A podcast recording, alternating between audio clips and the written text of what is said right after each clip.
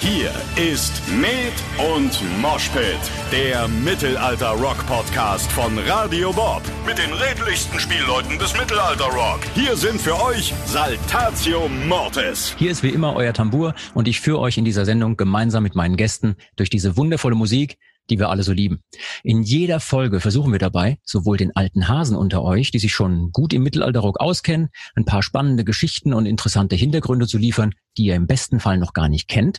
Andererseits wollen wir aber auch den Neuankömmlingen unter euch die Begeisterung für das Genre näher bringen und so ein bisschen einladen, Teil dieser eingeschworenen Gemeinschaft zu werden. Irgendwo in der Schnittmenge zwischen Dudelsäcken und harten E-Gitarren bewegen wir uns und um uns da so ein bisschen zurechtzufinden, versuchen wir in jeder Folge eine ganz konkrete Fragestellung zu beantworten. Ähm, je nach Fragestellung und Gästen wird's mal tiefsinnig, mal lustig, im besten Fall aber immer interessant und spannend. Und ganz am Ende gibt es, wie sich's fürs Mittelalter gehört, die Schande des Tages. Lasst euch überraschen, was es damit heute auf sich hat. In der letzten Folge ging es eher um Historisches. Da hat unser Fachmann Falk uns erklärt, was es mit dem Mittelalter auf sich hat und wie es dazu kommt, dass man auch in heutigen modernen Zeiten noch Spielleute findet und die teilweise uralte Melodien und äh, irgendwelches Liedgut äh, lebendig halten. Heute wagen wir endlich den Sprung in moderne Zeiten. Unsere Frage lautet, wie genau kam eigentlich der Rock ins Mittelalter? Und damit ist definitiv keine Kleidung gemeint. Frei nach dem Motto, von der Straßenecke nach Wacken. Wie geht das denn eigentlich? Und kann man davon leben? Als heutige Gäste begrüße ich zum einen wieder meinen lieben Kollegen Falk. Hallo, lieber Falk. Den kennt ihr schon aus der letzten Folge. Hallo, lieber Jean. Hallo, Freunde da draußen. Ich bin doch wieder sehr gerne dabei. Ja. Zum anderen habe ich aber noch einen weiteren Gast. Er ist seit über 20 Jahren in der Mittelalterszene aktiv. Er singt, er spielt Dudelsäcke, er spielt Gitarren, noch viele weitere Instrumente. Außerdem ist er aktiver Sportler und Trainer für Kampfkunst. Die meisten von euch kennen ihn als Frontmann und Sänger bei Saltatio Mortis und er ist bekannt dafür, dass er das Publikum in unerbittlichen Drei-Stunden-Shows bis zur völligen Erschöpfung bringt. Herzlich willkommen, lieber Alea. Hallo zusammen schön, dass dabei sein darf. Und ähm, wie, wie hast du das geschafft, so fehlerfrei und fließend diese, dieses Ganze aufzusagen? Ist ja wirklich beeindruckend. Also wenn, du, wenn du das für fehlerfrei gehalten hast, dann lass dich überraschen, was alles gleich noch kommt. Alea, du hast mittlerweile auch mehr als 20 Jahre Mittelalter-Rock auf dem sprichwörtlichen Kerbholz. Erzähl uns mal ein bisschen, wie fing das Ganze damals für dich und bei dir an? Also für mich fing die gesamte der gesamte Kontakt zur Mittelalterszene damit an, dass ich äh, Reenactment gemacht habe, aber das gar nicht so ernst gemeint habe. Also ich könnte eher sagen, ich war halt in einem großen Pulk von Live-Rollenspielern in dem Verein Die Legende. Die hatten sich spezialisiert halt für Live-Rollenspiel und für mittelalterliche Historie.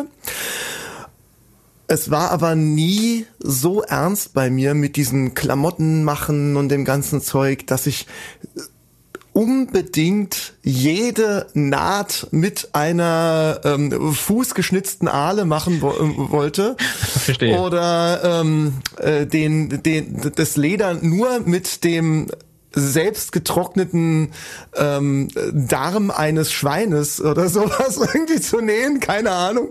Falk lacht mich jetzt natürlich gleich aus, weil er hat ja äh, dieses Reenactment bis auf die Spitze getrieben und wird jetzt sagen, das stimmt ja gar nicht, wir haben nur unsere Klamotten selbst gefärbt oder sowas. Das habe ich nicht. Ich habe äh, immer schön geguckt, dass ich äh, modernstes Material benutzt habe und das mittelalterlich aussehen gelassen habe. Dann hat es wenigstens nicht gerostet. Sehr schön, sehr schön. Also das heißt, da habt ihr aber eine ganz große Gemeinsamkeit, denn auch Falk hat uns beim letzten Mal erzählt, dass in der äh, Reenactment-Szene es für ihn angefangen hat. Ähm, hast du denn damals auch schon aktiv Musik gemacht oder wie kam es dazu? Also ich habe äh, damals aktiv in Rock-Cover-Bands gesungen und Gitarre gespielt. Und dann kam der Tag, also ich habe, wie gesagt, in diesem äh, auf den Märkten dann die Zeit verbracht mit professionellem Rumgammeln, ähm, höchst, äh, höchst anspruchsvoller Trinkerei. Mhm. Und ansonsten, besonders wenn man dann einen Tee hatte, habe ich mich mit meinen Kollegen mit äh, Schwertern und äh, Äxten geprügelt. Ja. Also klingt für mich nach einem ganz normalen Dienstagabend, aber also einfach so die die Schaukampf-Sache fand ja. ich ziemlich geil und das hat sehr viel Spaß gemacht. Auch gerade der Rüstungsbau, der mit verbunden war. Und das Ganze dann auch so zu machen, dass es sicher ist. Super. Das war uns sehr, sehr wichtig. Und an einem solchen hochprofessionellen Tag der Trinkerei war ich auf einer äh, mittelalterlichen Veranstaltung auf einem Markt auf der Burg Nahnstein bei Landstuhl zusammen mit meinem Verein der Legende. Und ähm, als wir uns dann so auf den Abend vorbereiteten, uns den ganzen Tag geprügelt hatten, ähm, stand ich in einer großen Menge vor einer Bühne und Corvus Corax ging auf die Bühne ohne jegliche Verstärkung, ohne alles. Äh, stinkender Rauch, ähm, nur von Feuer beleuchtete Bühne riesige Trommeln und dann kamen halbnackte gestanden, sta äh, Gestalten auf die Bühne und haben Dudelsack gespielt. Und ich dachte mir so in meinem leicht, natürlich nur leicht angetrunkenen Kopf, Natürlich. das will ich auch. Ja, ja. Und als ich dann später nach dem Konzert völlig geflasht ne na, neben einem der Jungs von ähm, Corvus, ich glaube, es war damals der Wim, am äh, Metstand stand, um mir das nächste Getränk, es, waren ja nicht so viele, zu genehmigen, zu bestellen, habe ich mitbekommen, dass die das umsonst kriegen. Und da dachte ich, ey, geil! Jackpot. Das ist viel besser als, als, äh, als Musiker. Auch in der mittelalterlichen Szene kommt man viel besser um die Runden als als Schwertkämpfer. Also weg mit dem Scheiß und mal gucken, wo man Dudelsack herkriegt. Ja. Und man hat wahrscheinlich weniger blaue Flecken. Zumindest äh, ja, ist davon auszugehen. Jetzt hast du deine, deine Schwertkämpferkollegen gehabt und so weiter. Wie kam es für dich dann dazu, dass du den Switch geschafft hast, rüber zu den Musikern? Im, äh, Im Zeughaus der Legende des, dieses Rollenspielvereins lag ein äh, verwaister Dudelsack. Der war in einem sehr, sehr schlechten Zustand. Es war eine Güttlerpfeife. Ich sag den Hersteller deshalb dazu, weil das ist später wichtig. So bin ich dann nämlich ins Gespräch gekommen mit dem Herrn Mümmelstein und habe dann die Kurve endgültig gekriegt, das Schwert an den Nagel zu hängen und den Dudelsack auf die Schulter zu schmeißen. Das Ding habe ich wieder aufgeforstet mit der Hilfe, Hilfe eines Onkels, der in der Scottish Pipe Band war. Und dann bin ich irgendwie, nachdem ich Wochen und Monate allein auf den Highlands von Kusel ge geübt hatte, weil mich ansonsten jeder einfach weggejagt hat, Ja. ähm, bin ich dann wieder mit meinem Tross von der Legende auf die Ronneburg. Und dort am Tor kam mir zwei Gestalten, kamen mir zwei Gestalten entgegen. Der eine hatte einen Dudelsack, wo ich einfach dachte, darf man das? Ist das okay? Oder ist das einfach nur wirklich merkwürdig? Was war mit das dem Dudelsack? Was war mit dem los? äh, ähm, also erstens war der Typ ziemlich bunt angezogen und dann hatte er einen Dudelsack mit einem weißen Sack, der aussah wie das äh, Schnuffeltuch von Leines. Und die Spielpfeife kam aus dem Maul eines merkwürdig aussehenden Einhorns, das riesige Glubschaugen hatte und Ja. ich hatte mich gefragt, ob die noch dicker werden, wenn dann das Ding reinbläst. Ist dann leider nicht passiert. Lass mich raten. Dafür Lass mich raten. Dieses, äh, dieses Gefährt, dieses Gerät gehörte dem lieben Falk.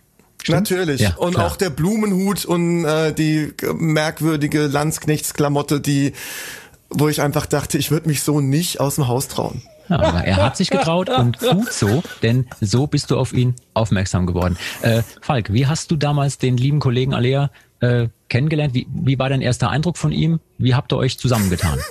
Unglaublich. Also, es war tatsächlich Justament auf dieser Burg. Ich kam aus dem Tor heraus mit unserem damaligen liebenswerten Kollegen Ungemacht, dem Missgestimmten, Was ein Name. äh, der Toll. an meiner Seite äh, schritt und äh, der, der mir schon irgendwie angekündigt hat, ja, da kommt heute einer, mit dem können wir ja vielleicht äh, zusammen Musik machen.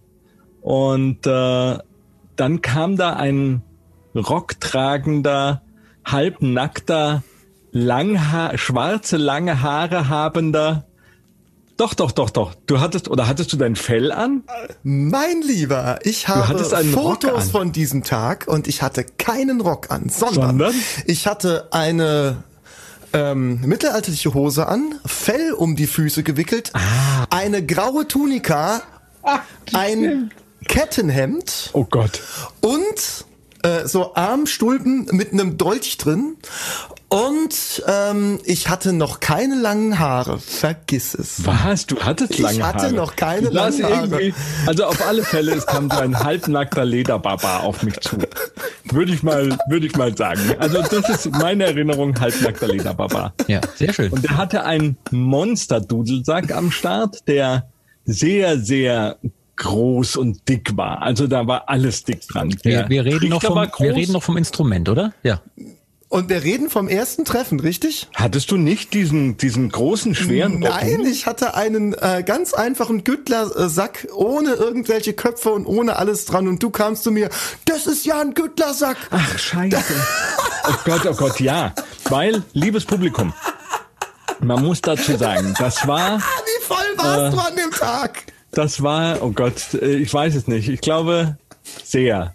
Aber ähm, zu dieser Zeit, und da sind wir ungefähr im Jahr 2000, ähm, da war es noch nicht üblich, auf andere Menschen zu treffen, die Dudelsäcke mit sich rumtragen und mit denen du automatisch auch spielen konntest, weil wir alle unterschiedliche Bautypen hatten, unterschiedliche Stimmungen, unterschiedliche Tonarten. Ähm, und dann war es einfach so, man konnte am besten mit den Leuten zusammenspielen, die das gleiche Instrument vom gleichen Instrumentenbauer hatten. Aber ich kann mich beim besten Willen, ich dachte, du hattest dein Monster schon, ohne den Kopf.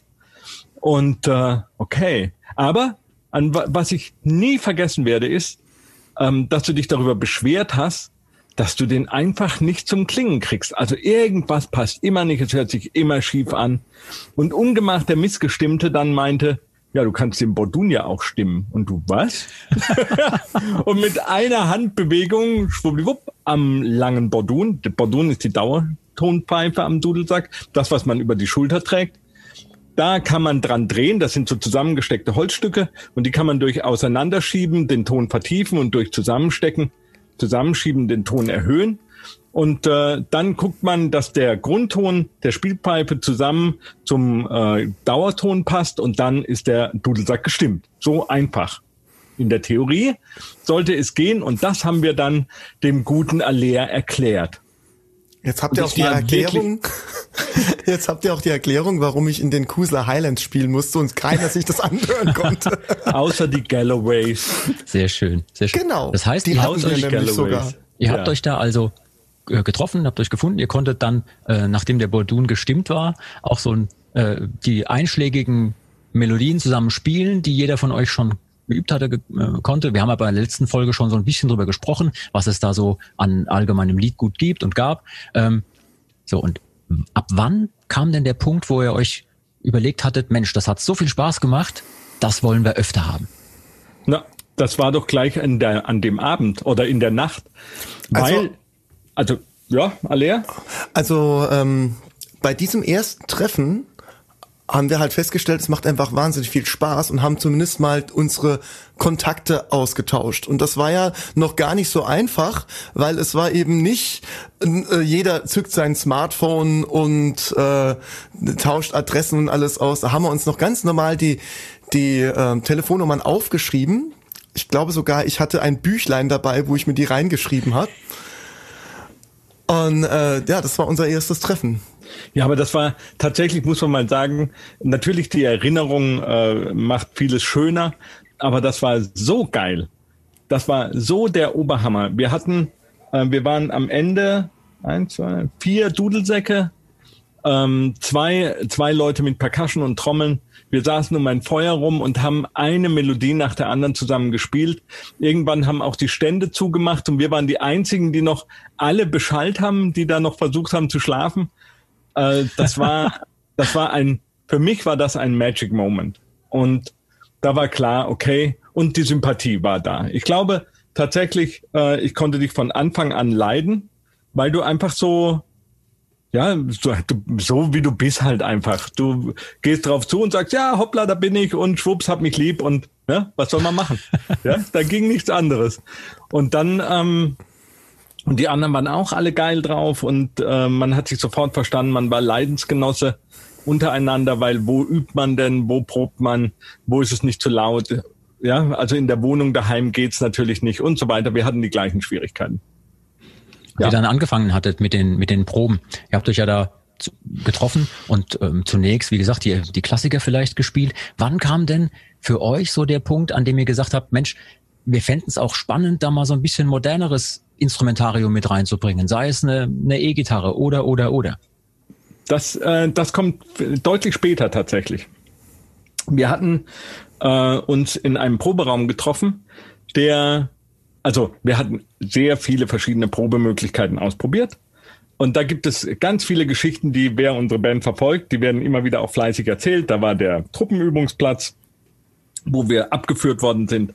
Da war die Waldhütte mit dem Jäger, der auf uns schießen wollte. Da war die, äh, der Parkplatz vom äh, Supermarkt in Karlsruhe, wo die Polizei kam und uns verjagt hat. Und irgendwann hatten wir einfach den Kanal dicht und haben gesagt, okay, wir machen es wie eine normale Band auch. Wir suchen uns einen echten Proberaum. Liebe Hörer. Und der erste für, Proberaum. Warte mal, äh, liebe ja. Hörer, für alle, die noch nicht im gleichen Raum oder in der gleichen oder in direkter Umgebung von einem laut angespielten Dudelsack gestanden haben. Ähm, für euch muss man vielleicht kurz dazu sagen, also wenn man das mal erlebt hat, dass so ein Dudelsack neben einem angeblasen wird, dann kann man den Jäger verstehen oder auch die, die Truppe, die einen da abführen möchte. So, aber irgendwann hattet ihr es geschafft, ihr habt einen äh, Raum gefunden, in dem ihr proben konntet, lärmen konntet, wo ihr nicht sofort äh, Probleme hattet? So einfach war das nicht. Ähm, der, der erste, den wir hatten, der war in Mannheim auf der Neckarinsel im Power Tower im fünften Stock. Völliger Scheiß. Also wer weiß, was Dudelsackspieler und hier die Perkussionisten und Trommler alles rumschleppen müssen, um irgendwie auftrittsfähig zu werden, der weiß, dass das eine saublöde Idee ist. Also wir waren da oben, das war viel zu klein, es war viel zu laut. Es war einfach, aber es war trotzdem geil. Dann der nächste Proberaum, den wir hatten, der ist abgesoffen. Da mussten wir dann wieder ausziehen. Der nächste Proberaum war direkt neben dem Power Tower, wieder in Mannheim. Und äh, da sind wir dann, da sind wir dann richtig eingezogen, kann man sagen. Und ähm, das war auch der erste Proberaum, den wir allein hatten, ne? Ganz genau. Weil vorher ja, waren ja immer andere Bands noch laut drin, ne? dann, also Freunde hier, ihr da draußen, die ihr jetzt gerade versucht, eine Band zu gründen, glaubt uns, wir haben das alles durchgemacht. Wir hatten die Probleme mit der Organisation, wir hatten äh, irgendwelche äh, Freundinnen von Bandmitgliedern, die strickenderweise auf der Couch im Bandproberaum saßen und dann natürlich ihrem Schatz jeweils den Rücken gestärkt haben, wenn es zu Diskussionen kam. Wir hatten, ich glaube, wir hatten alles, was man erleben kann in so einem Bandkosmos, wenn man anfängt. Und äh, es ist einfach, es ist grausam. Naja, ich glaube, glaub, eine der, der, der, der fiesesten Sachen war auch, dass wir mal nur einen so kleinen Proberaum halt hatten, dass wir dort kein Material äh, aufbewahren konnten. Das, das hieß, wir haben dem einen Ding geprobt, das war in Mannheim und das andere Ding war in der Nähe von Karlsruhe und da hat der ganze Kram gestanden, den man dann wirklich für die Auftritte braucht, die großen Trommeln und so weiter und alles mögliche. Ja, die Bühnendekoration. Und ja. dann und dann ging es jedes Mal bei den ersten Auftritten erst nach Mannheim die Instrumente, die wir zum Proben brauchen, auspacken, dann mit dem Sprinter und dem ähm, oder den zwei Sprintern, einen Personensprinter, ein Ding, ein, einer für, für, für Technik und Kram, weiter nach, nach Karlsruhe und dann nochmal ausräumen. Also wir waren lange unterwegs. War. Wenn wir ja, und da waren. sind wir der Firma Megaforce immer noch sehr dankbar. Hallo Megaforce. Megaforce ist eine Veranstaltungsfirma aus Karlsruhe und die haben uns einen kleinen Raum bei sich gegen etwas Geld zur Verfügung gestellt. Das war sehr lieb von denen. Auf jeden Fall. Ähm, jetzt müssen wir ein bisschen Gas geben, sonst kommen wir gar nicht mehr auf die Frage vom Jean zurück. Nämlich, wir hatten dann unsere erste, unsere ersten paar Auftritte im Mittelalter. Wir hatten unsere allererste Mittelalter-CD gemacht. Ähm, haben wir auch schon erzählt, wie wir dann nach Visby auf Gotland gefahren sind, um die Tabernakel da unters Volk zu bringen. Und jetzt kommt der Moment, wo wir über die Moderne angefangen haben nachzudenken. Nämlich der Lutz Demmler, das ist derjenige, mit dem wir in seinem Twilight Sound Studio im Keller von der damaligen Kulturruine äh, unsere allererste CD aufgenommen haben. der hat gesagt, Leute, ich habe da mal was gemixt. Habt da mal Bock vorbeizukommen? Kommt doch einfach mal äh, zu mir ins Studio, hört's euch mal an. Wer den Lutz nicht kennt übrigens, äh, Lutz ist auch sehr aktiv, immer noch bei ASP. Ja, ja oh ja. Und äh, ein ganz toller Kollege von uns, ähm, der hat euch quasi ja unter seine Fittiche genommen damals und hat euch so ein bisschen gezeigt, was in so einem modernen Tonstudio alles möglich ist. Oh ja. Auf jeden Fall, er hat uns ähm, in seinem Studio ähm, wir saßen, standen dann alle drum herum. Wir kannten es ja schon, weil wir da Mittelalter aufgenommen haben. Ähm, ich erinnere mich daran, dass wir da Schellen aufgenommen haben und äh, ungemacht dann irgendwann mal meinte, nach zwei Minuten zwanzig, scheiße, ich habe mich verschellt und dann nochmal anfangen wollte. Also wir hatten da einfach noch keine Ahnung von, wie kann man überhaupt sowas aufnehmen. Also das war super schreck. Auf jeden Fall, er spielt es uns vor und du siehst, bei jedem von uns hat man gesehen, das Leuchten im Gesicht und jeder dachte so, boah, das ist der Weg um es mal so mit dem Mandalorianer zu sagen. Das ist der Weg. Und tatsächlich, es sind immer noch äh, Stücke, die äh, im Ansatz von Lutz ähm, uns vorgespielt worden sind an diesem segensreichen Tage ähm, auf unserer allerersten Platte aus der Asche drauf. Schaut sie euch mal an. Die aus Stücke. Der Asche? Aus der Asche war nicht die erste. Aus der Asche, um Gottes Willen, Freunde. Zweite Gesicht. Alter. Zweite Gesicht, die erste Rockscheibe. Wie kann das passieren?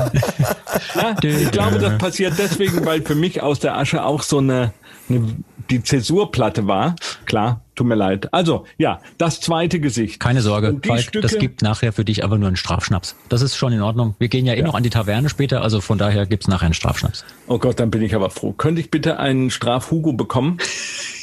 Kriegen wir hin. Oder Straf-Eierlikör ist auch gut. Ja. Eggnog. Es wird immer schlimmer. Jetzt mal, jetzt mal unabhängig, äh, unabhängig davon. Ähm, was ja, was ja vielleicht viele nicht wissen, Saltatio Mortis hat tatsächlich auch ab und zu nicht nur auf CDs musiziert, sondern auch an der Straßenecke. Ah, ja. Wie, passt, wie passt das, äh, äh wie, wie kam es dazu? Wie passt das damit rein in diese Geschichte? Also es gab einige Situationen, in denen wir einfach aus Spaß an der Freude äh, äh, Guerilla-Dudelsacking gemacht haben. Irgendwo in der, äh, entweder an der Straßenecke oder an einer Marktecke. So sind wir zum Beispiel auch zum MPS gekommen, weil wir nämlich ähm, unseren Kram geschnappt haben und am Zaun des, des ähm, wie hieß es damals, Falk? Spektakulum? Mittel, des mittelalterlichen Spektakulums. Mittelalterlichen Spektakulum, ja, ja genau. genau. War dann noch unter, äh, in einer Zusammenarbeit zwischen äh, Giesbert und einem mit dem schwarzen Hals. Dem schwarzen Hals, genau.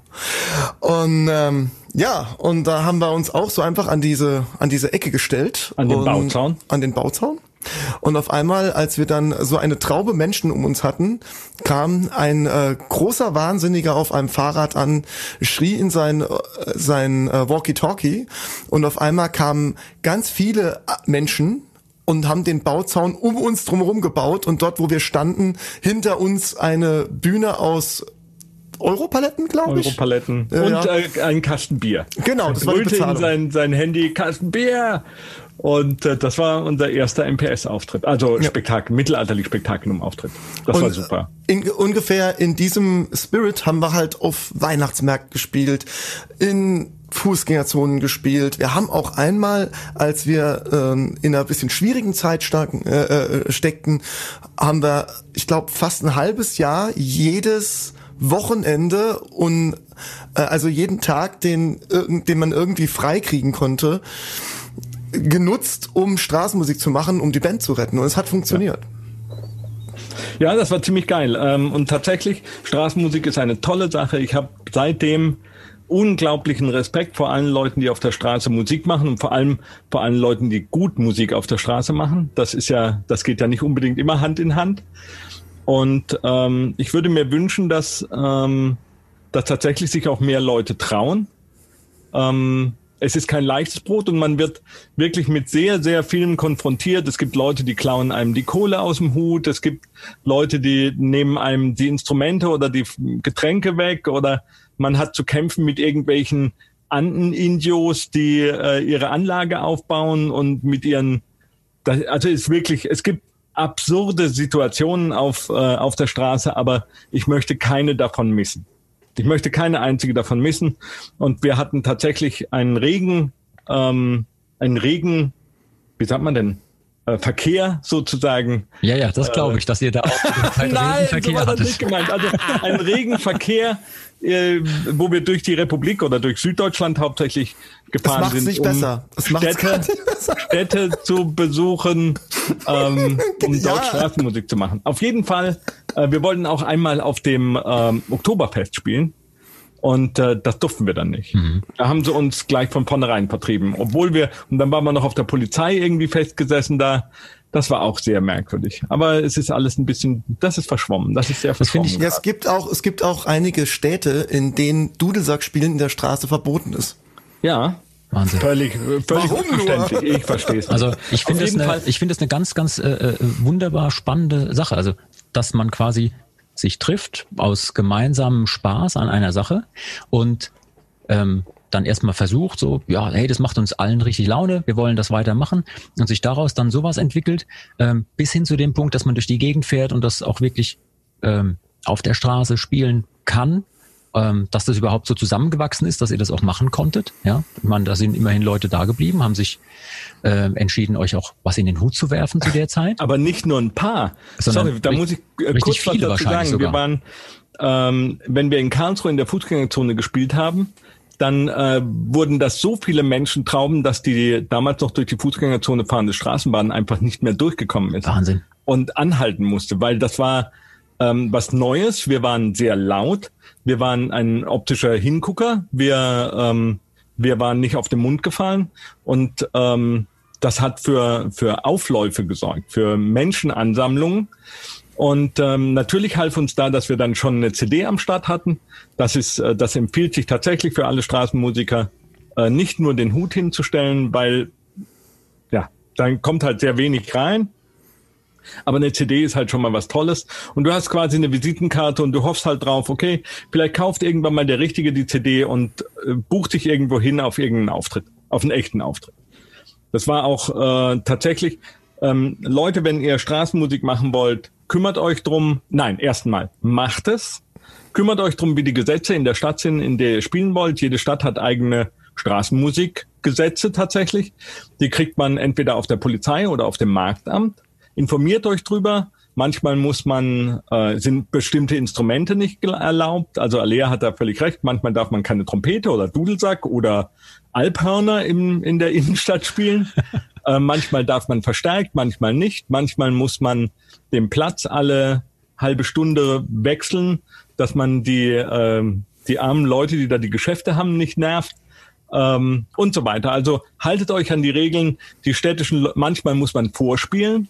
Es gab auch äh, Städte, in denen haben wir vorher Tonbänder eingereicht, ähm, um um uns sozusagen als äh, ja wir können das was wir da tun manchmal musste man direkt äh, am Amt vorspielen mhm. ähm, nach ein paar Tönen haben die dann schnell die Federn. Das stelle ich mir super vor. Wie, das ist ja, da so aufläuft sich da Decken und allem drum und dran. Da kommt jemand mit einer Blockflöte oder so einer Gitarre und, äh, und dann stehen da so acht Gestalten mit Dudelsäcken und und, und, und du denkst so, okay, alles klar. Ja, auf jeden Fall. Ähm, Leute, wenn ihr das machen wollt, macht es auf jeden Fall, aber richtet, haltet euch bitte an die Vorgaben, weil ihr damit, wenn ihr das nicht macht, zerstört ihr für alle, die nach euch Straßenmusik machen wollen, an dem Ort alles. Also tatsächlich haben wir sehr drunter gelitten, dass äh, Kollegen von uns oder eben nicht Kollegen von uns da äh, verbrannte Erde hinterlassen haben, gerade was Dudelsäcke angeht. Und das ist super schade, weil wir könnten da, man könnte da viel mehr machen auf jeden Fall Straßenmusik ist geil. Ich habe noch ein Zitat, Und, was ganz gut passt übrigens, genau hm. in diesem Moment. Ja. ja. Ähm, es ist eigentlich ein Zitat aus dem Geschichtsbuch, aber ähm, das erinnert mich gerade so ein bisschen dran, weil du auch davon sprichst, ähm, dass man nicht in jeder Stadt so gern gesehen war oder äh, immer noch nicht gern gesehen ist. Ähm, ich habe hier aus einer historischen Abhandlung, der Spielmann. Der Spielmann Aha. steht abseits der Gesellschaft, ist heimatlos, ehrlos und rechtslos. Als fahrendes Volk werden Spielleute mit Kupplern, Campen, Unehelichen und Diebsgesindel auf eine Stufe genannt. Ihre Beschäftigung umfasst neben der Dichtkunst auch das Musizieren, das Pfeifen und Fielen, Tanzen und Fechten, Schauspiel und Puppenspiel, aber auch Possenreißen und die Quacksalberei. Na, Wir hatten alles. Wir ja. konnten alles Wir davon. konnten alles, ja. Unfassbar. Ja, das war, das war eine abenteuerliche, tolle Zeit. Ähm, also, wenn ihr Fragen habt zur, zur Straßenmusik, ähm, schreibt sie irgendwo rein oder stellt sie uns einfach über unsere Webseite. Wir beantworten sowas super gerne. Ja. Ja, und dann, wie kommt man denn von der, ach so, das ist auch noch wichtig, weil ich glaube, dass die Straßenmusikerfahrung uns unglaublich geholfen hat äh, für alles, was danach kommen sollte, weil auf der Straße lernt man ähm, Interaktion mit dem Publikum und man erlernt auch automatisch so eine Art ähm, Demut vor dem, was die Leute einem in den Hut werfen. Da kommen Leute vorbei, ähm, da kann mich dran erinnern, dass ein, ein altes Mütterchen in Karlsruhe einmal bei uns eine Flasche Wein in den Hut geworfen hat, also gestellt hat, um mhm. Gottes Willen. Und die ist, die ist äh, losgezogen und hat gedacht, nee, sie will uns kein Geld reinwerfen, aber sie will uns was Gutes tun und hat von ihrem bisschen Rente hat sie uns einen richtig teuren Wein in den Hut gestellt und hat gesagt, gönnt euch was Gutes, Jungs. Und ich fand es so, äh, das war so herzerwärmend. Das waren so, so menschliche äh, Kontakte, die man knüpft, die einfach, ähm, die ich nie vergessen werde. Auf jeden Fall hat uns das die Freude gelehrt, Interaktion mit dem Publikum und das Gespür für ein Publikum und für Shows zu gewinnen. Und äh, das ist, das vermisse ich ab und zu, wenn ich auf Festivals spiele. Und ähm, da, es gibt fantastische Rockkollegen äh, und es gibt aber auch so die, ich nenne jetzt keine Namen, aber es gibt Natürlich so, nicht. so, du hast das Gefühl, dass äh, es gibt so, die haben schon, die haben es nicht nötig oder die wollen nicht äh, für ihr Publikum spielen oder ich glaube, ihr wisst alle, wovon ich spreche. Und das, glaube ich, kann uns nie passieren. Hm. Never ever. Kann ich mir so. tatsächlich sehr, sehr gut vorstellen, ähm, dass man, gerade wenn man auf der Straße spielt, für Menschen, die nicht wegen einem selbst auch da sind. Ja. ja. Da, also wenn man nicht den Luxus hat, dass da ein Konzert stattfindet, äh, auf dessen Plakat der eigene Name groß draufsteht, sondern man ist derjenige, der eigentlich gerade stört. Ganz ja? genau, ganz genau. Und man stört einfach. Wenn man es dann trotzdem schafft, die Leute zu begeistern. Ich selber erinnere mich, wir hatten es beim letzten Mal ja schon kurz davon, auch sehr, sehr gerne, als ich dann relativ frisch dabei war ähm, und wir die ersten Sachen gespielt haben, noch vor ja, weniger Leuten als äh, dann im Anschluss, aber äh, deutlich. Ne, man wir haben ja auch sieben Shows pro Tag gespielt damals und äh, ja, viele vor eben auch ganz normalem Publikum, die sich nicht ausgesucht hatten, jetzt vor diesen Verrückten mit den Dudelsäcken zu landen, aber sie blieben dann trotzdem da. Jetzt, Alea, du bist natürlich als Frontmann auch so ein bisschen das Aushängeschild und musst dann immer auch alles abkriegen vielleicht, was äh, äh, die Kollegen ja dir so einbrocken. Ähm, aber du bist bekannt dafür, dass du eine sehr energiegeladene Show machst und äh, wir kommen gleich zu den Rockfestivals und auch zu den großen Festivals, auf denen man mittlerweile so äh, aktiv sein kann. Aber wie hast du denn damals das erlebt, den Switch zu machen von jemandem, der gerne Dudelsack spielt und vielleicht auch singt, hin zu einem wirklichen Frontmann von einer Rockband? Hm. Das ist eine, das ist eine Frage, über die ich erstmal so ein bisschen nachdenken muss. Ich glaube, das, das lief irgendwie sehr fließend, weil ich bin in einer Sache, ich bin nur in einer Sache wirklich gut. Und das, wenn ich für eine, für etwas brenne oder eine Begeisterung spüre, die Begeisterung, die Begeisterung mit Menschen zu teilen. Also, ob sie wollen oder nicht. ähm, ja, das ist einfach so ein bisschen dieses, wenn mich die, wenn mich die Musik packt und das, was, mir, was, was ich tue, packt und dann kriege ich immer wieder gesagt, dann beginne ich zu leuchten, zu strahlen irgendwie vor Begeisterung und mein äh, Gesangslehrer hat mir da immer was eingepläut, der, der Ronny Lang. Wenn du, du kannst nur ein Publikum begeistern, wenn du selbst begeistert bist, weil begeistern bedeutet mit Geist erfüllen. Und wie willst du jemanden mit etwas erfüllen, wenn du es selbst nicht hast? Und ich glaube, das kann ich mir bis heute immer noch bewahren, genau das von dem, was wir tun, so begeistert und so froh zu sein, das zu tun, dass ich die Freude teilen kann. Mhm. Und ich glaube, so funktioniert's. Das kann ich auf jeden Fall genauso unterschreiben. So habe ich dich kennengelernt. So schätze ich dich. Also ähm, du bist authentisch, du bist echt. Also in dem Moment, wo du auf die Bühne gehst, da willst du, dass die Leute mitfeiern, ob sie selber wollen oder nicht. Und ich, ich habe noch einen Satz, der mir gerade von Ronny ein, einfällt, weil ich, als wir dann angefangen haben, auf Festivals zu spielen oder auf Konzerten zu spielen, wo nicht nur das Mittelalterpublikum war, äh, dann bin ich mit meiner vollen Energie raus, erstmal gegen die Wand gelaufen, weil alles da stand, so hm. Und dann bin ich so kurz eingeknickt. Und das hat der Ronny dann einmal gesehen. Ronny und die Vera damals zusammen. Und, dann kam ich von der Bühne runter und dann stand er da, hat gesagt, wenn du den Hottentottentanz anfängst, hörst du damit nicht auf.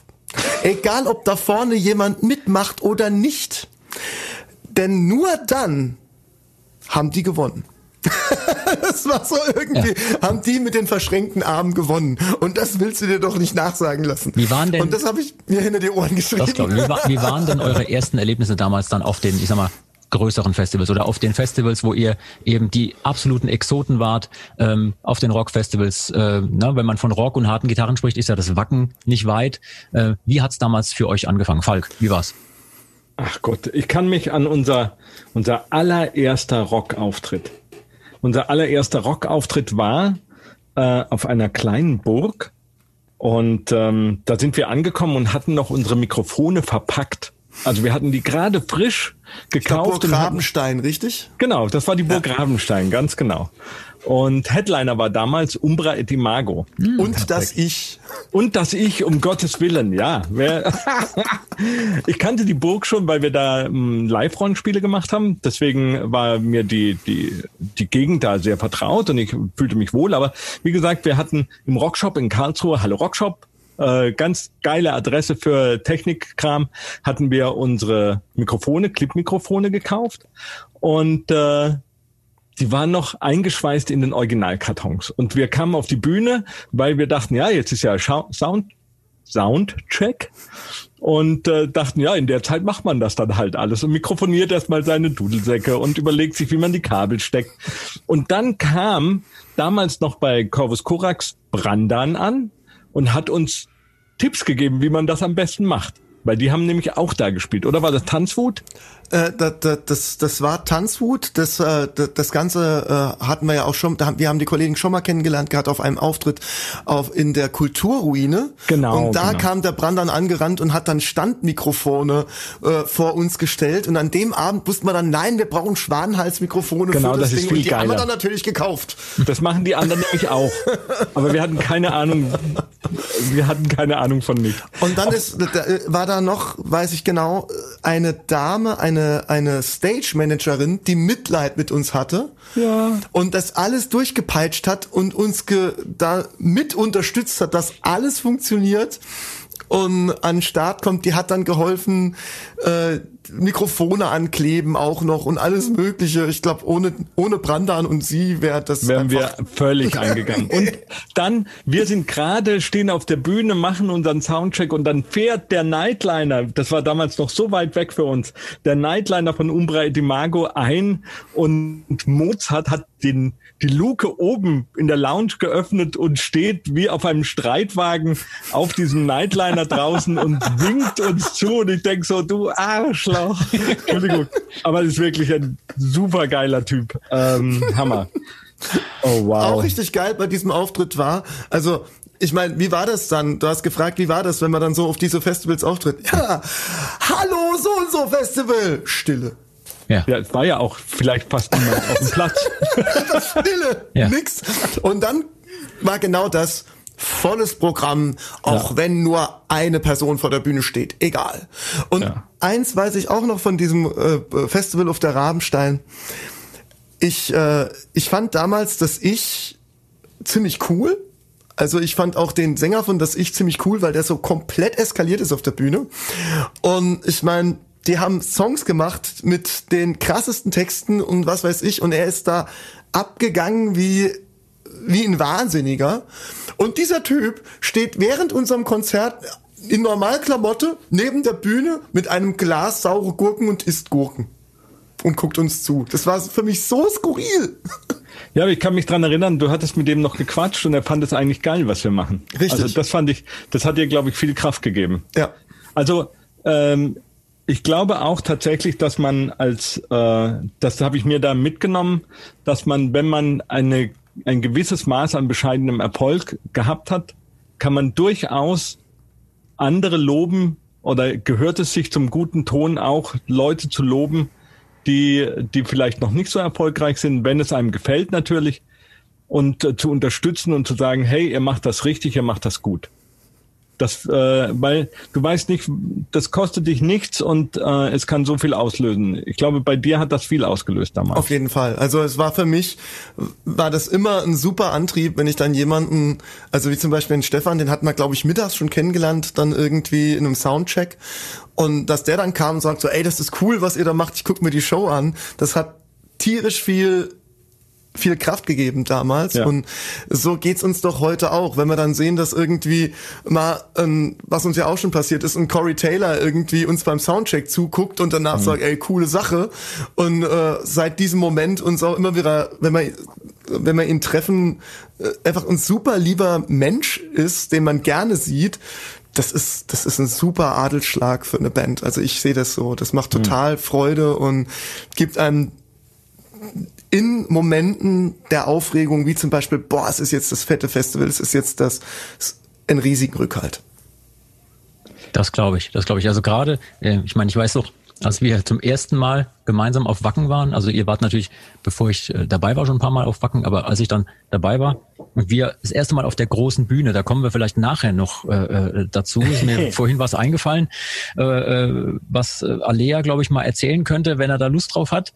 Ähm, kommen wir nachher noch dazu, aber ich erinnere mich an diese Momente, wenn du dann da so stehst und hochgehen sollst und unten dann endlich diese große Menge steht und kurz vorher hat Slayer der versammelten Meute noch gehörig den Arsch versohlt und du musst jetzt nach denen hin und auch spielen. da, Ich weiß noch, um Gottes Willen, äh, Jean, als wir das erste Mal Wacken spielen durften. Ja. Freunde, das war natürlich, es ist ein Adelsschlag. Wacken ist sowas Besonderes. Das ist für die Leute vor der Bühne das Mega-Happening und ist für alle Leute hinter der Bühne ein vielleicht sogar noch größeres Happening, weil das ist im Prinzip ist es ein Familientreffen, auch wenn es niemand richtig zugeben möchte von den ultra coolen Stars. Ähm, die sind da so, ja, da ist jeder mit sich beschäftigt, aber eigentlich glaube ich, will jeder die ganze Zeit sich die Schenkel klopfen und sagen, ja geil, ich bin auf Wacken, hurra. Also so geht's mir immer. Und ähm, als wir zum ersten Mal da waren, dachte ich auch, oh, jetzt kommen wir in dieses Artist Village rein. Äh, wir durften bei den Technikern äh, essen und hatten Bons für das Technikerzelt, was auch geil war, weil jetzt weiß ich, von unten nach oben sozusagen, da gibt's dieses Technikerzelt und ich weiß, um Gottes Willen, die armen Jungs, die da die ganze Arbeit machen, die hocken in dem Zelt. Da saß ich auch mal. Ähm, ich kann euch alles nachfüllen und ich möchte, dass es den Jungs so gut geht wie nur möglich. ja, Auf man, jeden Fall. Man muss sich seine Spuren verdienen. Ne? Ja. Ja, auf, ja. Und dann haben wir in auf der, das war die Pain Stage, oder? War das? Nee, Nein, Pain das Stage, war die Wet Festival. Stage. Die, Die Wet Stage, Alter. Ein Zelt und die Wet Stage heißt Wet, Wet Stage oder hieß damals auf jeden Fall Wet Stage, weil der Name Programm ist. Ähm, von außen lief das Wasser rein. Vorm FOH war eine ein ein See. Ein See. Im Zelt, im Zelt, weil es hat ja viel geregnet. Nein, nein, Moment, Moment. Da muss, haha, das dachte ich auch. Aber an dem Tag hat es eben nicht geregnet. Und da war trotzdem ein See. Da war trotzdem ein See. Oh, stimmt, Du stimmt. weißt es, ja? Oh, ja oh, und, es, und das roch sehr verdächtig nach den Dingen, die es sein könnten. Und Ja, es deshalb hatte Roch nach der, Pferdestall in dem Ding. Und deshalb hat, hatte der, der Techniker, der dort die ganze Zeit am FOH saß, überall. Räucherstäbchen aufgestellt und, Wunderbäume Wunderbäume. aufgestellt. Oh mein Gott. Und an, am Rand dieses Zeltes haben sie eine Regenrinne. Komplett einmal außenrum eine Regenrinne installiert, das, äh, weil natürlich keiner da auf Dixie gerannt ist, wenn er pinkeln Ah, musste. das also das war, berühmt-berüchtigte Dixie. Ah. das war, die Red Stage war wirklich, das war ein, ein krasses Ding. Und wir spielten tatsächlich nach, oh Gott, wie hießen denn die? Die haben Kreuze und Nackte aufgehängt. Ah, äh, äh, war das Gorgoroth oder sowas? Irgendwas, irgende, also- irgendeine, es war auf Also- jeden Fall ein riesen Tobabo, ob sie das dürfen, ob sie jeniges dürfen, den ganzen Tag und Wahnsinn. Unglaublich. Das war unglaublich. Und wir mussten danach auf die Bühne und ich dachte, da kommt doch kein Mensch. Und dann war die, dann war das voll. Dieses Zelt war voll. Und ich dachte so, oh Gott, oh Gott, oh Gott, ich weiß ja noch, wo die Pfütze war. Und da standen auch Leute. Und Ist die jemand- waren alle wirklich mutig. Ist jemand verloren gegangen in der Pfütze? Also das hat ja fast was vom, du, äh, äh, Falk, du als Historiker, Erfurter Latrinensturz.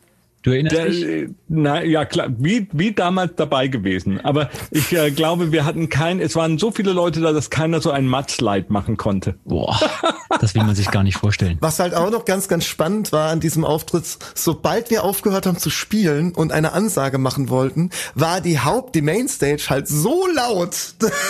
Das, du hast nichts gehört. Das war unfassbar, unfassbar laut. Aber es war lustig. Ja, das war, das war einfach.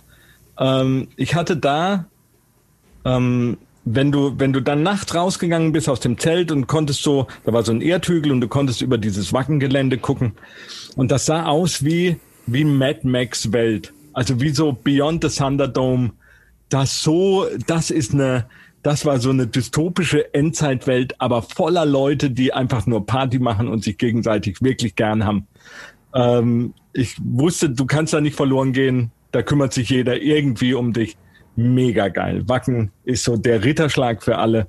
Und ja, tatsächlich war Leute- so das, äh, das Tollste überhaupt. Leute, ich merke gerade, wir sind jetzt genau am richtigen Punkt. Jetzt sind wir bei Wacken und bei Leuten und Spaß und überhaupt und man kann nicht verloren gehen. Lasst uns mal zusammen ähm, an die Taverne gehen, weil äh, es heißt zwar hier Met und so, aber wir hatten noch keinen.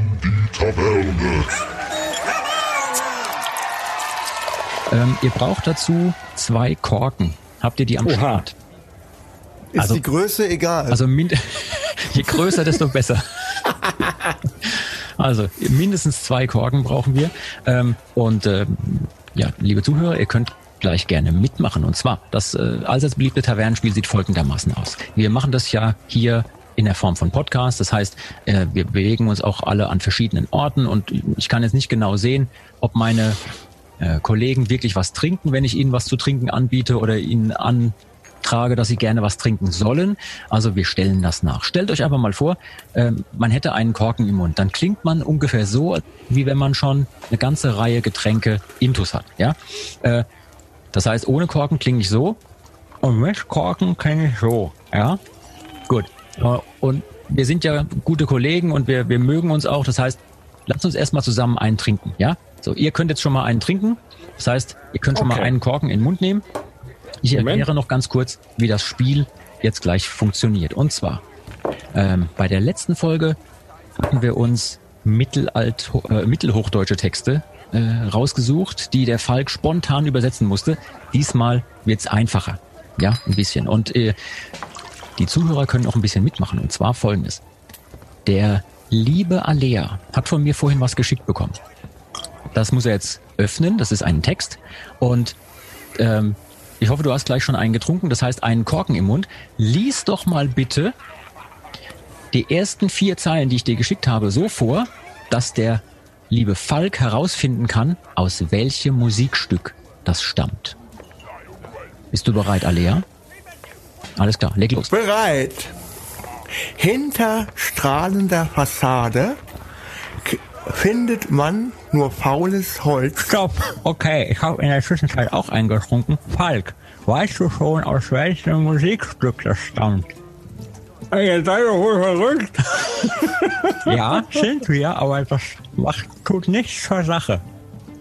Ah, das ist doch, also ich glaube, das kann nur. Wirf den ersten Stein sein. Sehr gut, Applaus.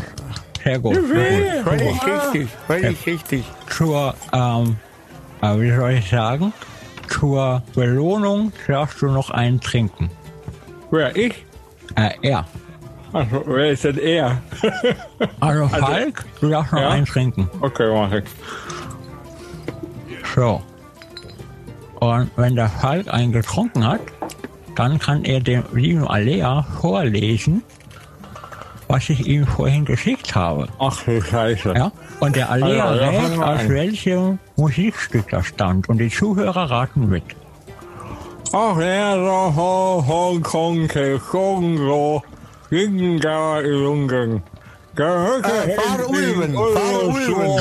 Das ist Fahre Ulven. Ulven. Das ist definitiv War Ulven. Und äh, du klingst schon echt, echt altschwedisch, wenn du zwei Korken in der Fresse hast. Oh, Okay, Okay, okay. Okay. Also, sehr, sehr gut. So. Jetzt, zur Belohnung dürfen wir alle noch eintrinken. Ja? Noch Okay. ein? Okay. So. Ich habe zwei. Oh, okay. Ach du Den meine nächsten, Fresse. den nächsten lese ich nämlich vor. Okay. Und der erste, der von euch errät, was für ein Lied das ist, der Ach, hat Scheiße. gewonnen. Es wird hier nicht getippt nebenbei im Internet. Okay. Hände hoch, ja? Achtung, es geht los. Neue Welten willst du verbrennen, neue Fächer sind für dich gemacht. Die Saat seiner Linden bringt uns das Ende, Tod und Verderben und ewige Nacht. Gucken gegangen, ewige Nacht, das kenne ich doch weiter. Das muss Äh, reichen. äh, äh, Heilendal. Sehr gut. Ach, Applaus. Applaus, Applaus. Alea hat gewonnen. Heimdall Ah. war es, natürlich. Ich, Scheiße. Oh Gott. Ah, Entschuldigung, Piep. Ein Danke, dass ihr, den, dass ihr den Spaß mitmacht. Also ich weiß nicht, wie es euch geht. Meine Korken sind jetzt echt vollgesabbert. Oh, Ja. meine, meine Muskeln sind, äh, äh, also meine, Vollgesabbert. meine Gesichtsmuskeln sind ganz schön äh, erleichtert. sehr gut. Al- Alea, du kannst sie wieder rausnehmen. Ja, du kannst sie jetzt okay. wieder rausnehmen. oh, super. So, wir, Brauchen Lappen. wir, wir, ja, ich glaube auch. Äh, wir werden noch die eine oder andere Variante dieses Spiels spielen. Aber ja, Ah, an der Taverne ist immer schön.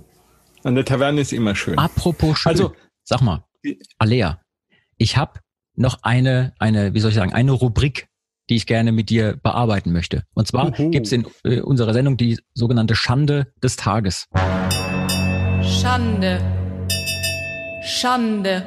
Und äh, wir haben uns ja vorher so ein bisschen unterhalten, ähm, hast dann so von den Erlebnissen auf den Festivals erzählt und dir ist eine Sache im Gedächtnis geblieben, die so ein bisschen, also die ist eigentlich lustig, also ich habe mich totgelacht, aber ähm, wo man so denkt, oh, das erste Mal auf der großen Bühne, auf Wacken, Hauptbühne, Hauptprogramm, ganz viele Leute warten und dann passiert dir deine damalige Schande des Tages. Was ist passiert? Erzählt uns. Also, wir waren sehr aufgeregt, denn wir werden das erste Mal an diesem wundervollen Tage auf der Partystage in Wacken spielen, nachts um 0 Uhr, Als Saalkehrer. aber mit vollem Haus. Also, wir kamen, wir kamen an die Bühne. Ich glaube, während uns hat noch King Diamond gespielt. Ich glaube, da erinnert mich mich, mich, mich dran. Oh ja. Und äh, da gab's auch danach dann eine sehr geile Re Rezi im Metal Hammer. Der König spielt und keinen interessiert's. Ja, Das, fand äh, ich ziemlich krass. Ähm, und äh, nee, der, der, der König äh, äh, spielt und das Volk tanzt zu Saltatio Mortis. So hat's geklungen. So, ja. So war's Also- ja. Tatsächlich, Also King es- Diamond ist ja schon geil, aber Ja. das war für uns natürlich so ein, boah, uns kennt da Ja, keiner. es ist halt eher Special einmal, Interest, ne? Also King Diamond ist, ja, ja, ganz genau. Und, äh, und es war, also mir, mir kam an die Bühne so 20 Minuten vor Show, gucken nach draußen und der Laden ist voll. Also der Platz ist einfach, soweit man sieht, nur Menschen. Ja, und dann waren wir aufgeregt, hat noch ein Bierchen getrunken. Dann äh, habe ich mich angefangen, ein bisschen aufzuwärmen, ein bisschen die Knochen locker zu machen. Äh, also noch ein Bierchen getrunken. Und äh, dann äh, war der Körper aber immer noch nicht so richtig vorbereitet, also fangen wir noch an, ein bisschen zu dehnen. Und ich weiß, die Doro war da, weil die ist dann bei uns auch auf die Bühne gekommen, hat Salome mit uns zusammen gesungen. An der Stelle mal liebe Grüße an die liebe Doro, die uns seit Jahren unterstützt hat. Dankeschön. Und auch diesen geilen Song mit uns gemacht hat. Und an dem Abend dann im, in der, wie könnte man sagen, äh, wie nennt man das hinter der Bühne? Mir, fällt- mir der, der in Offstage, Offstage irgendwie. Sidewing, äh, im Sidewing, Sidewing, genau, im ja. Sidewing mit uns angestoßen hat. Hinter der Bühne. Backstage. Und äh, ja, und dann habe ich gedacht, ich dehne mich ein bisschen durch. Angefangen so ein bisschen Fuß hochlegen und irgendwann nochmal runter in die Spagate gegangen und legte mein Mikrofon, während das Intro gerade gestartet wurde, auf ein Case. Und ich saß da in meinem Frontspagat, so ein bisschen durch, durchgedehnt und sehe im Augenwinkel, das Mikrofon beginnt zu rollen. und möchte aufspringen, das geht aber aus dem Ja, geht vielleicht aus dem Spagat. Ein bisschen Nee. schwierig. Man braucht ein bisschen. Die Zeit hat nicht gereicht. Es hat es hat ein bisschen Speed aufgenommen äh, auf diesem Case. Also das Mikrofon, nicht du, genau. Und, und, und fiel vom Case und nicht auf den Boden, sondern in ein viereckiges Loch, wo sich die Bühnenplatten der Wackenbühne an einem, an irgendeinem Träger oder sowas treffen und deswegen ein Loch dort entsteht Und da fiel das Mikrofon durch. geradeaus durch und du hörtest ein In den Matsch. ja Na super. Unter der Bühne quasi, während das Intro unter der läuft. Bühne. Intro läuft. Panik hinter der Bühne. Alles sprintet los. ähm, Techniker rennen unter die Bühne. Ich selbst krabbel unter die Bühne. Mit Taschenlampen wird gesucht. Das Intro läuft. In der Zwischenzeit kriegt die Band Im- nichts davon mit. Nein, Genau. wir wussten, es wusste keiner. Ja. Und dann, das Mikrofon ist gefunden, zum Einsatz, rausrennen, loslegen. Äh, ich glaube, für ein Hallo Wacken hat's noch gereicht. Und dann ging der Text los. Und ich sah aus wie ein Schwein. Ich hatte damals auch nur eine weiße Klamotte. Ja. Ist eine super Idee, mit einer weißen Klamotte Hey, unter die aber- Wackenbühne zu krabbeln. Aber du warst wenigstens ab dem Moment authentisch. Und Voll und fantastisch. ganz. Ja, Voll und ganz. Und ich hatte, und ich hatte keinerlei Angst mehr, mich zu blamieren, weil das hatte ich schon.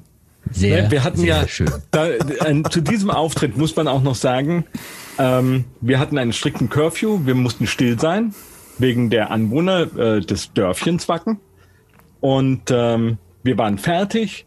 Es ging durch das Publikum ging OO Chöre und auf einmal hörst du den Stage Manager diskutieren und sagen, jetzt nein, wir können die Anlage nicht ausmachen. Die Anlage ist aus. Ähm, das ist das Publikum, das so mega laut Das ist. sind die Leute, die weiter singen, genau. Ganz ja. genau, das ja. sind die Leute, die weiter singen, weil der Veranstalter selber hat gesagt, was ist denn da los? Die Band soll still sein, mach die Anlage aus, das geht gar nicht, wir kriegen sonst Schwierigkeiten. Und dann musst du sagen, ich kann die Anlage nicht ausmachen, weil die ist aus. Es sind die Chöre, die einfach nicht aufhören wollen. Sehr. Und ich glaube, sehr das war so, ähm, das war einer der genialsten Momente, den du erleben kannst, äh, wenn du auf eine Bühne gehst. Also, Also nochmal war- danke an alle, die da waren und uns diesen Moment beschert haben. Oder das war, das war einfach irre. Eine geile ja auch- Geschichte. Irre. Ich habe ja auch in solchen Momenten dann immer ordentlich Pipi in den Augen, weil es das, das war aber auch so ergreifend und, so cool. Und nicht nur deswegen, weil diese seltsame Pfütze immer noch vor dem FOH äh, äh, vielleicht. Nein, anderes Zelt, äh, andere Bühne. Das war, jetzt, ja. Oh, liebe. Leute, äh, ihr beiden, vielen, vielen Dank für diese Einblicke. Ne, wir haben heute schon wieder so viel gelernt. Ähm, und zwar, wie ihr vom, ja, euch zum ersten Mal treffen, auf irgendwelchen Märkten, auf kleinen Veranstaltungen, bis hin über die Straßenmusik, äh, dann zu den großen Festivals gekommen seid, wie eure ersten Proben aussahen und so weiter, wie, ja, ähm, wie das alles so abgelaufen ist und vor allem, ähm, dass Falk einen wundervollen Dudelsack mit Einhornkopf besitzt. Das Ja. heute auch gelernt. Vielleicht können wir den mal irgendwann äh, nochmal reaktivieren. Das würde mich sehr freuen. ähm, ja. ihr habt also ähm, uns ein bisschen erzählt, wie das so war damals mit den alten Elementen, die ihr dann mit neuem Material verbunden habt und so weiter. Ähm, liebe Leute, wenn ihr euch sehr dafür interessiert, wie historisches Liedgut äh, mit modernen Mitteln, sei es auch mit Rockelementen, verbunden werden kann, ähm, und wie das alles in seinen Facetten klingen kann, dann ist vielleicht der Mittelalter Rockstream bei Radio Bob genau das Richtige für euch. Wir sind mit Saltatio Mortis natürlich dort dabei, aber auch andere großartige Kollegen, ne, in Extremo, Sabri Sally, Schandmaul, ganz viele andere noch. Ich kann sie gar nicht alle aufzählen. Ganz viele nationale und internationale Künstler sind dort am Start. Und wenn ihr Bock habt auf ein bisschen Mittelaltermarkt-Feeling im Wohnzimmer, dann schaltet dort einfach ein. Radio Bobs Mittelalter Rockstream. Ähm, das vorletzte Wort gebührt wie immer meinen Gästen. Ähm, lieber Alea, was möchtest du den Leuten, kurz bevor wir uns verabschieden, noch mit auf den Weg geben? Ja, im Moment ähm, ist, glaube ich, das im Moment ist das Wichtigste mitzugeben, meiner Meinung nach. Leute, bleibt gesund, passt aufeinander auf, äh, nehmt Rücksicht aufeinander, auch wenn man irgendwie auseinander äh, sich ein bisschen auseinander halten muss, ein bisschen Abstand gewähren muss, steht zusammen im Herzen und im Kopf und äh, ja, habt eine wunderschöne Zeit trotz dem Ganzen. Also wir haben tierisch Bock und es fehlt uns wie jemanden die Luft zum Atmen, der unter Wasser sitzt. Das ist wirklich. Ja. Ich hoffe, wir sehen uns bald. Das hast du sehr schön gesagt. Falk, was möchtest du den Leuten noch mitgeben? Ja, im Prinzip äh, hat Alea schon fast alles gesagt, aber natürlich äh, von mir aus auch bleibt gesund, achtet aufeinander und wenn die Konzerte wieder losgehen dürfen, dann hoffe ich, dass auch alle von euch auch wieder den Mut haben, auf Konzerte zu gehen und sich nicht verängstigen lassen, weil was wir, was jetzt gerade passiert, nämlich das Aufeinander achten, das sorgt dafür, dass wir irgendwann wieder Konzerte spielen dürfen. Und dann hoffe ich, äh, dass alle auch wieder auf Konzerte gehen. Ähm, gönnt euch das, feiert mit uns, wenn wir es wieder dürfen. Ähm, ich freue mich tierisch drauf. Ja, ich freue mich auf jeden Fall auch und ich freue mich, dass wir heute so eine tolle und interessante Folge hatten. Ähm, Liebe Leute, wenn es euch gefallen hat da draußen und wenn ihr äh, Fragen, Bedenken, Anregungen oder auch Kritik habt, könnt ihr uns gerne schreiben unter der Mailadresse saltatiomortis.radiobob.de. Wir sind offen für alles. Äh, wir freuen uns, von euch zu hören und zu lesen. Ähm, in diesem Sinne, vielen Dank an meine Gäste heute, Falk und Alea. In der nächsten Folge habe ich zwei weitere Gäste. Ich verrate noch nicht, wer die sind, aber ähm, es geht in die Untiefen des Mittelalterrock. Und äh, ich kann euch jetzt schon sagen, ich persönlich werde mich ganz genau auf die nächste Folge vorbereiten müssen, denn die beiden, die ich nächstes Mal dabei habe, sind mit allen Wassern gewaschen, wenn überhaupt. Ja, also ich verrate noch nicht, wer das ist, aber das wird eine tolle Folge. In der Zwischenzeit freue ich mich auf eure Mails und ähm, in diesem Sinne wollte ich sagen, vielen Dank an meine heutigen Gäste und euch da draußen danke fürs Einschalten. Bis bald. Wir hören uns. Auch euch beide. Tschüss. Bis bald. Alles Gute. Tschüss. Alles Gute. Ciao. Das war Med und Moshpit, der Mittelalter-Rock-Podcast mit Saltatio Mortis, ein Radiobob Original-Podcast. Mehr davon jederzeit auf radiobob.de und in der MyBob-App. Radio Bob, Deutschlands Rockradio.